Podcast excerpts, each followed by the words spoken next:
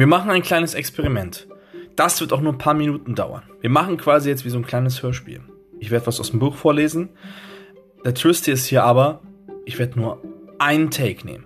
One Take. Also ich habe schon ein paar Versuche, das ist schon der vierte und fünfte Versuch, aber ich werde One Take, ein One Take machen und wenn er mir gefällt, kommt er hoch. Also wünscht mir Glück, drückt mir die Daumen, Kopfhörer rein in eure Ohren, Augen zu, legt euch hin und taucht in die Welt ein und fühlt es. Sherlock Holmes, das Zeichen der Vier. Der starke Wein, den ich beim Frühstück genosse, mochte mir wohl zu Kopfe gestiegen sein. Vielleicht hatte mich auch Holmes umständliche Manier ganz besonders gereizt. Was ist denn heute an der Reihe? fragte ich kühn entschlossen. Morphium oder Kokain? Er erhob die Augen langsam von den alten Folianten, den er aufgeschlagen hatte. Kokain, sagte er. Eine Lösung von sieben Prozent. Äh, wünschen Sie zu versuchen, Dr. Watson? Wahrhaftig nicht, antwortete ich ziemlich barsch. Ich habe die Folgen des afghanischen Feldzugs noch nicht verwunden und kann meiner Konstitution dergleichen nicht zumuten. Er lächelte über meine Heftigkeit.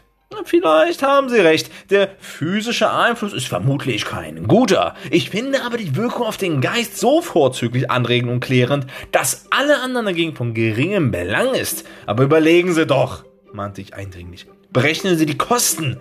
Mag auch Ihre Hirntätigkeit belebt und erregend werden, so ist es doch ein widernatürlicher, krankhafter Vorgang, der einen gesteigerten Stoffwechsel bedingt und zuletzt dauernde Schwächen zurücklassen kann. Auch wissen Sie ja selbst, welche düstere Reaktion sie jedes Mal befällt. Wahrlich, das Spiel kommt sie zu hoch zu stehen. Um eines flüchtigen Vergnügens willen setzen sie sich dem Verlust der hervorragenden Fähigkeiten aus, mit denen sie begabt sind. Ich sage Ihnen das nicht nur als wohlmeinender Kamerad, sondern als Arzt, da ich mich in dieser Eigenschaft gewissermaßen für Ihre Gesundheit verantwortlich fühle. Bedenken Sie das wohl. Er schien nicht beleidigt. Seine Ellenbogen auf die Armlehnen des Stuhls stützend legte er die Fingerspitzen gegeneinander, wie jemand, der sich zu einem Gespräch anschickt.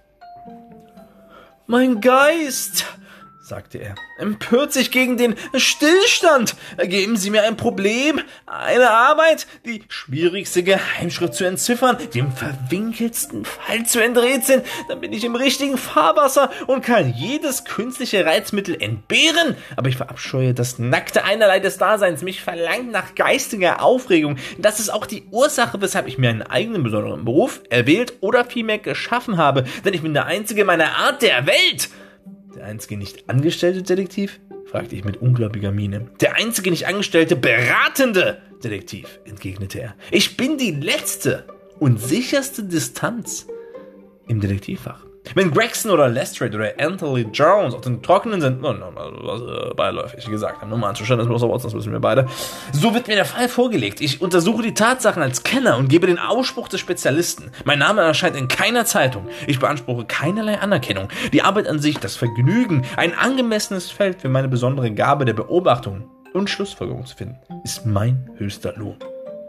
Übrigens bin ich nicht ganz unbekannt. Meine kleinen Schriften werden sogar jetzt ins Französisch übertragen. Schriften?